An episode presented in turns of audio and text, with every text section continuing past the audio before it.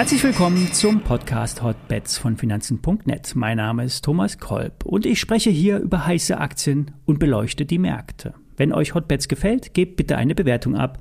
Wenn ihr eine Wunschaktie habt, schreibt mir eine Mail an hotbets.finanzen.net. Ja, und der Podcast wird wie immer präsentiert von Finanzen.net Zero, dem gebührenfreien Online-Broker von Finanzen.net. Alle nachfolgenden Informationen stellen keine Aufforderung zum Kauf oder Verkauf der betreffenden Werte dar. Bei den besprochenen Wertpapieren handelt es sich um sehr volatile Anlagemöglichkeiten mit einem hohen Risiko. Dies ist keine Anlageberatung und ihr handelt wie immer auf eigenes Risiko. Ja, die Fed hat gestern die Zinsen kräftig angehoben. Und jetzt ist erst einmal Sommerpause bis September. Dann erwarten die Märkte einen weiteren Zinsanstieg. Der Aufschwung an den Aktienmärkten nach der kräftigen Anhebung ist vermutlich damit zu erklären, lieber einmal kräftig die Zinsen anheben lassen und dann ist es vorbei. Denn nach Aussagen der amerikanischen Notenbank haben sich die Indikatoren für Konsumausgaben und Produktion abgeschwächt. Es schwingt die Hoffnung mit, dass die Zinsen nicht mehr in so großen Schritten angehoben werden müssen. Die Professoren an den bekannten amerikanischen Universitäten sind sich allerdings einig, dass man die Inflation nicht bekämpfen kann, wenn die Inflation über dem Leitzins liegt. Wir haben derzeit rund 9% Inflation, hoffentlich bald fallend und 2,75 Prozent Leitzins. Die reale Inflation in der Industrie bei den Erzeugerpreisen, die ist noch höher. Die große Wette ist also, fällt die Inflation von alleine zurück, wegen einem fallenden Ölpreis, wegen fallender Rohstoffpreise, unter anderem Agrarrohstoffe, Thema Ukraine-Exporte von Weizen. Der Haupttreiber der Inflation ist aber das überbordende Ausgeben von Geld von Seiten der Regierung. Es wurde und es wird mit vollen Händen Geld ausgegeben. Inflation ist nämlich dann, wenn alles steigt, nicht nur Öl und Gas. Aber die ganze Diskussion ist viel zu theoretisch. Daraus äh, wirklich Kursverläufe abzulesen, ist nicht möglich. Greifbarer sind da schon die Unternehmensdaten aus dem abgeschlossenen Halbjahr zum Beispiel. Gestern die Zahlen von Facebook. Hier wird erstmals ein fallender Umsatz gemeldet. Die Zahlen lagen unter den Erwartungen beim Umsatz und beim Gewinn. Bei Meta-Konzernen sind zwei Milliarden Menschen registriert und nun gilt es, das Geschäftsmodell so weit umzubauen, dass die Erlöse auch weiterhin wachsen. Denn ohne Wachstum kein Bewertungsaufschlag in den Aktien. Meta wird jetzt mit rund 400 Milliarden Dollar bewertet. Aus Sicht der Bekanntheit der Markendurchdringung ist das relativ gesehen vertretbar.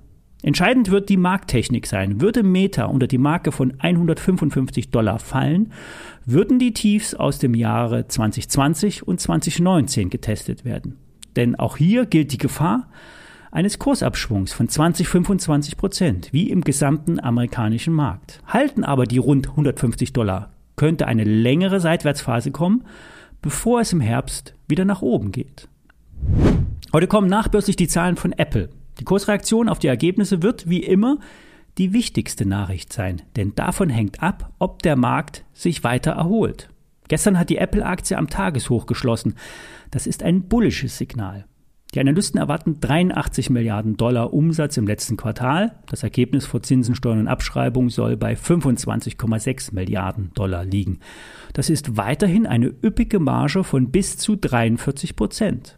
Es wird davon ausgegangen, dass die iPhone-Verkäufe rückläufig sind, denn im September werden die neuen Modelle vorgestellt und bis dahin flacht immer das Geschäft etwas ab. Entscheidend wird sein, ob Apple die höheren Kosten an die Kunden weitergeben kann, ohne den Absatz der Geräte zu riskieren. Experten spekulieren, dass die Modelle aus dem unteren Segment eher im Preis stagnieren werden. Im High-End-Bereich könnte ein iPhone aber bald 100 Dollar teurer werden. Beim Blick auf die Charts ist es entscheidend werden neue Hochs gemacht. Würde allerdings die Aktie auf dem aktuellen Niveau abprallen, könnte die nächste Abwärtswelle eingeleitet werden. Zur Erinnerung, Apple ist aktuell 2,4 Billionen Euro wert.